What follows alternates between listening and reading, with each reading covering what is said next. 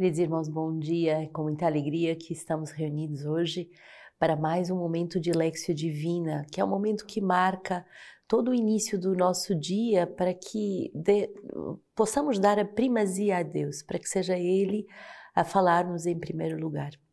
E nesse dia, nessa terça-feira, queremos nos alegrar por todas as graças que vivemos ao longo de toda essa semana nas nossas casas, em particular com a visita dos nossos fundadores nas nossas casas do Canadá. Uma alegria grande de poder receber notícias boas, tanto dos irmãos como das irmãs, de tudo que se desenvolve nessa casas, nessas casas e nessa terra do Canadá. Também aqui no Rio de Janeiro, a alegria de mais um retiro Recria-me. Tantas graças com esses jovens, tanto da escola do ano sabático como da, da comunidade Maranatá, que fazem oito dias de recriação com a palavra de Deus. Santo Agostinho que nos diz: Fostes criados pela palavra, pelo verbo, mas tendes necessidade de ser recriados pelo verbo. E por isso, essa escuta profunda de se pôr num retiro, para que a palavra de Deus possa recriar toda a nossa história. Durante esses dias, convido a que rezemos por todos aqueles que fazem retiros em nossas casas, nas mais diversas realidades. Teremos também um festival de jovens no presídio, então uma alegria também de os jovens que estão em situação de cárcere, de poderem receber a palavra de Deus, de poder receber a alegria de escutarem o verbo, a alegria de serem recriados pelo verbo. E hoje, no nosso livro de vida, o 284, vai nos ensinar os meios para a confissão das nossas faltas. Há diferentes meios para a confissão das nossas faltas. A confissão das nossas faltas através de um ato pessoal diante de Deus, o sacramento da confissão, o pedido de perdão a uma pessoa que ofendemos, o lava-pés comunitário. Os dois sacramentos da conversão cristã são o batismo e a penitência, a água e as lágrimas, segundo Santo Ambrósio. O batismo significa a total gratuidade de Deus que nos arranca do pecado, purificando-nos de toda a impureza, a fim de purificá-la pelo banho da água e santificá-la pelo banho da palavra. Se o pecado fere a liberdade do homem e torna a consciência cega, o pedido de perdão vem restaurar a sua liberdade tão bonito percebermos que eh, quando tomamos consciência que o pecado nos tira a liberdade, o pecado nos põe dentro de um cárcere e que é através eh, da confissão dos nossos pecados, do pedido de perdão, que de verdade somos restaurados na liberdade. Quatro formas de fazer esse pedido de perdão, ou diretamente a Deus, tendo um ato de consciência de, dos nossos pecados. E durante um retiro, temos inúmeros momentos, durante uma pregação, durante um momento de lexio, durante um momento de deserto, durante uma, uma adoração, uma missa, tantos momentos em que no interior do nosso coração podemos nos recolher e pedir perdão pelos pecados que Ele nos recorda. Também através do sacramento da confissão. E é muito bonito porque no retiro nós podemos fazer uma confissão geral de toda a nossa vida, confessar todos os nossos pecados, pedir perdão a Deus de todos os nossos pecados. Mas de uma forma regular, a comunidade Sementes do Verbo, pelo menos uma vez por mês, vive o sacramento da reconciliação. E você também que me escuta é convidado a fazer esse exercício. Quanto mais nos confessarmos sacramentalmente, mais somos restaurados na nossa liberdade. Também o pedido de perdão a alguém que nós ofendemos. Podemos nos dirigir a alguém que ofendemos e pedir perdão concretamente. E na quinta-feira, cada quinta-feira nós fazemos essa experiência e você em casa também pode fazer essa experiência. Nas casas de aliança nós podemos fazer essa experiência. É o lava-pés. Um momento simples de pedido de perdão por tudo que feriu as feridas, o corpo comunitário, as nossas feridas ao corpo, ao conjunto da comunidade.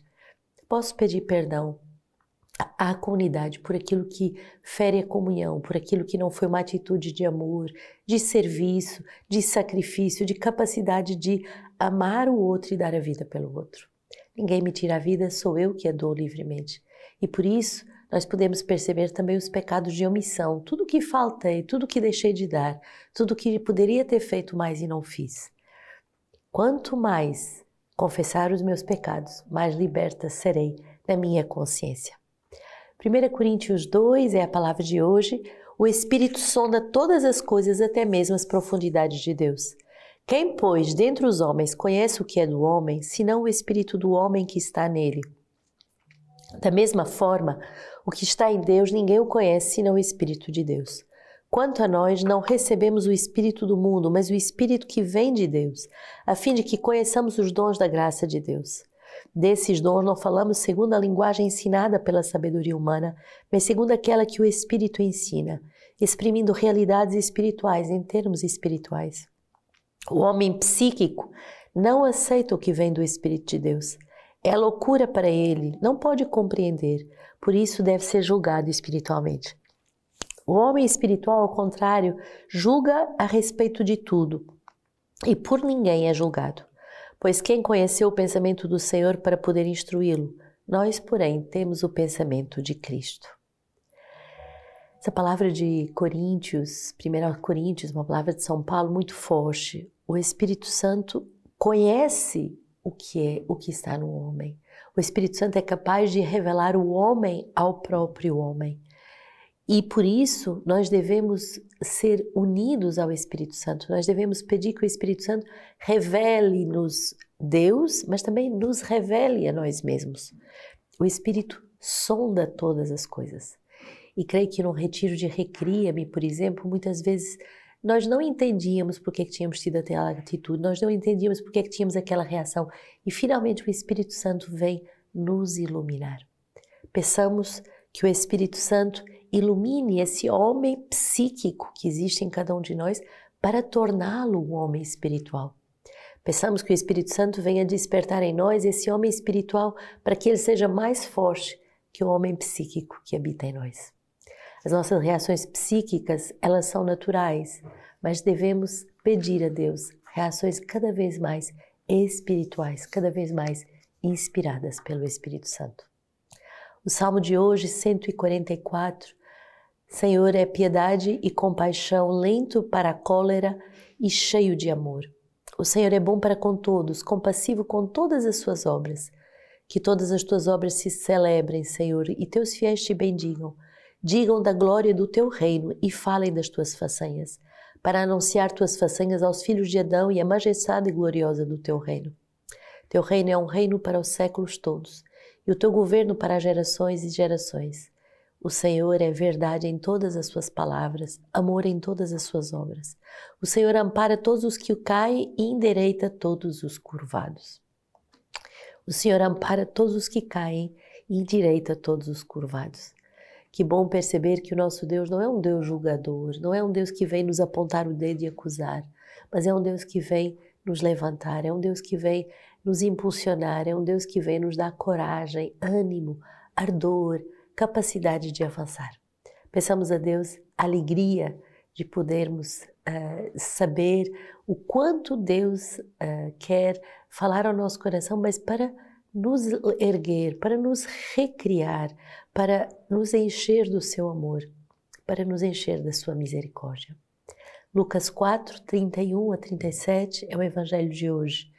Desceu então em Cafarnaum, a cidade da Galileia, e Jesus ensinava aos sábados. E eles ficavam pasmados com o seu ensinamento, porque falava com autoridade. Encontrava-se na sinagoga um homem possesso de um espírito de um demônio impuro, que se pôs a gritar fortemente: Ah, que queres de nós, Jesus de Nazareno? Viestes para arruinar-nos? Sei quem és tu, o Santo de Deus. Mas Jesus o conjurou severamente: Cala-te e sai dele. E o demônio, lançando no meio de todos, saiu sem fazer-lhe mal nenhum.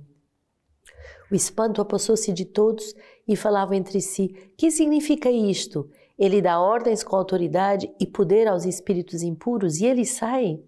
E a sua fama se propagava por todo o lugar da redondeza.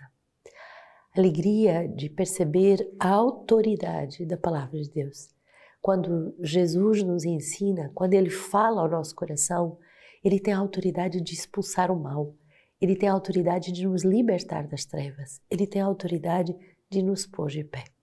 Por isso que é importante nos pormos cada dia sobre a escuta do Verbo, aquele que tem autoridade sobre as nossas almas. Ele nos erguerá, ele nos porá de pé, Ele nos libertará de tudo aquilo que nos aprisiona. E para terminar essa Lexio, um pedacinho da imitação de Cristo, esse livro tão bonito que nos diz assim: Não há santidade, Senhor, se retiras a tua mão. Nenhuma sabedoria será proveitosa se desistires da tua orientação. Força com alguma conta sem a tua conservação, pois abandonados, afundados, perecemos, mas visitados, nos erguemos e vivemos. Que assim seja.